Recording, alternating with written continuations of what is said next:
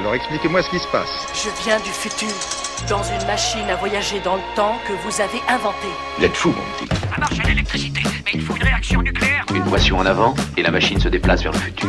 Une pression en arrière vers le passé. Bon, très bien. L'anachronique culturelle, Vers l'infini et au-delà Mathilde Serrel. Atterrissage réussi en 1922. On annonce une grande découverte dans la vallée des rois. Rien n'est encore confirmé, mais la rumeur bruisse au Winter Palace, l'hôtel construit il y a une quinzaine d'années par les Britanniques. Toute une communauté d'égyptophiles et d'égyptologues s'y réunit, dont le brillant Howard Carter. Voudriez-vous travailler pour moi, monsieur Carter?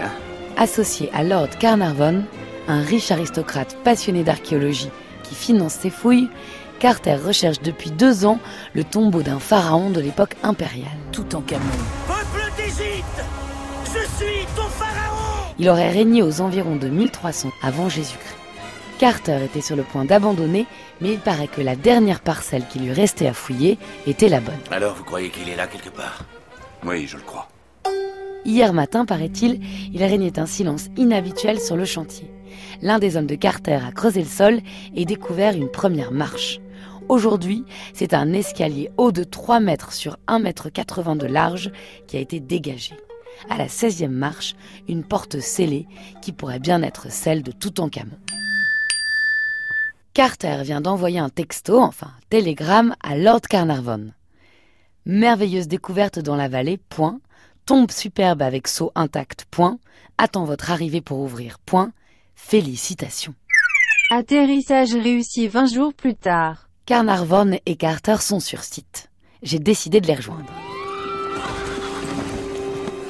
Carter est inquiet car le premier couloir regorge de tessons de poterie et de jarres en albâtre, trace probable d'une visite antérieure et donc d'un pillage.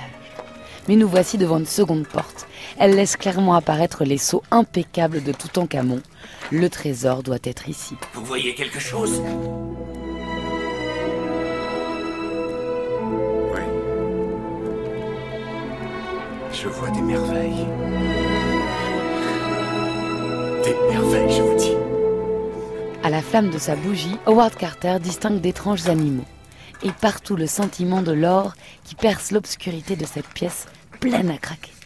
La découverte de cette tombe inviolée, c'est le Graal. Ce n'est pas l'égyptologue qui m'accompagne, Dominique Farou, qui dira le contraire. Vous imaginez, vous ne savez rien, vous ouvrez et avec une bougie, vous vous apercevez que ça scintille de tous les côtés. Quoi. Il y a des coffres, il y a des chars démontés, il y a des lits euh, qui commencent à ressortir, un garde-meuble bourré jusqu'à la gueule, euh, mais un garde-meuble de, de meubles plaqués d'or. Peu importe d'ailleurs que ça brille ou pas, mais euh, il y a- il y, a une, euh, une émotion euh, terrible, quoi qu'il arrive. Parce que euh, vous êtes le premier depuis des millénaires à, à voir quelque chose, à toucher quelque chose. La dernière personne qui a posé son regard là, qui a touché ça, c'était euh, celui qui a fermé la porte il y a des milliers d'années. Personne n'a mis la main là depuis ce temps-là. Et le temps, vous savez, disparaît d'un coup. Vous imaginez, vous trouvez le trésor le plus incroyable qui ait jamais été trouvé de tous les temps. Maintenant, il ne faut plus rien toucher. C'est comme une scène de crime.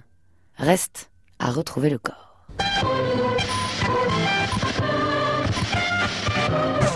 Pour ma part, j'ai l'intention de faire un voyage dans le futur.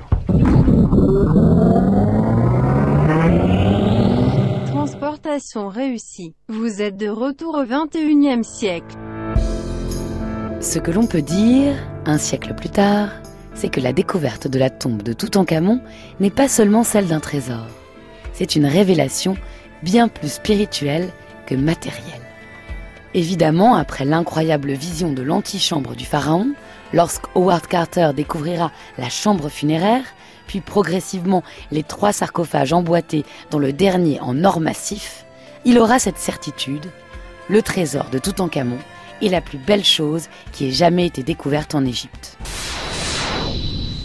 De retour au XXIe siècle, l'égyptologue Dominique Farou confirme. Toutankhamon, c'était le seul roi du Nouvel Empire, la période la plus riche de l'époque égyptienne, et la période où on mettait des objets de la vie quotidienne, etc. Pas seulement des amulettes, donc ça démultiplie le nombre d'objets.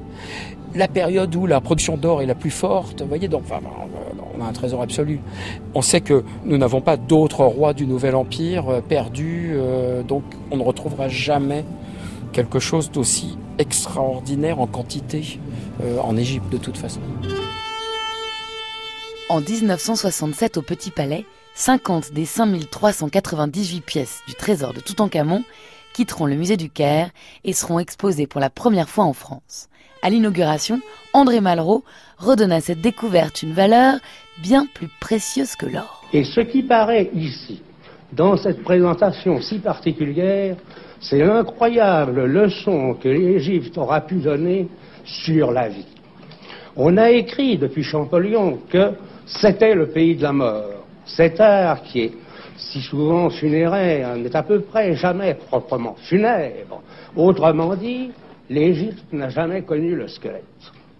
Ce qu'elle allait chercher dans la mort, c'était précisément la suppression de la mort, le fait de concevoir la vie humaine comme une éternité. 50 ans après cette première exposition française et un siècle après la découverte de Carter, le tombeau est à la fois le révélateur d'une universalité de la culture et du raffinement, mais aussi d'une pensée. Elle se précise à mesure qu'on la déchiffre. 1922, l'égyptologie a 100 ans. Ça fait moins de 100 ans qu'on sait lire les hiéroglyphes. Puis aujourd'hui, nous sommes en 2019. Ça veut dire que ça fait moins de 200 ans qu'on sait lire les hiéroglyphes et que ça fait moins de 200 ans qu'on peut étudier l'égyptologie. Ça veut dire que entre la découverte de Toutankhamon et aujourd'hui, la moitié du temps de la science égyptologique s'est passé. Donc évidemment, nous savons deux fois plus de choses qu'à cette époque. À l'époque de Carter, je pense qu'on ne maîtrisait pas aussi bien qu'aujourd'hui la relation entre les images et les hiéroglyphes, euh, la question de l'aspective, puisque c'est, on a commencé à maîtriser cette euh, notion dans les années 60. Ça a été inventé par Emma Brunner-Traut, et vous comprenez, euh, bah, c'était 40 ans après la découverte de Toutankhamon. L'aspective, ça veut dire sans regard il n'y a pas d'observateur implicite. C'est-à-dire que l'Égyptien, quand il fait une image, eh bien, il construit une image hiéroglyphique et cette image ne prend pas en compte euh, quelqu'un qui serait là en train de la regarder. Et donc on additionne des éléments pour donner une définition de quelque chose. C'est une vision définitoire de l'image et pas une vision photographique de l'image. Et ça, à l'époque de Carter, on le ressentait, mais on ne le maîtrisait pas. L'aspective ouvre le champ à une nouvelle définition du geste artistique profondément métaphysique. La conception d'un art qui a pour seul regardeur l'éternité.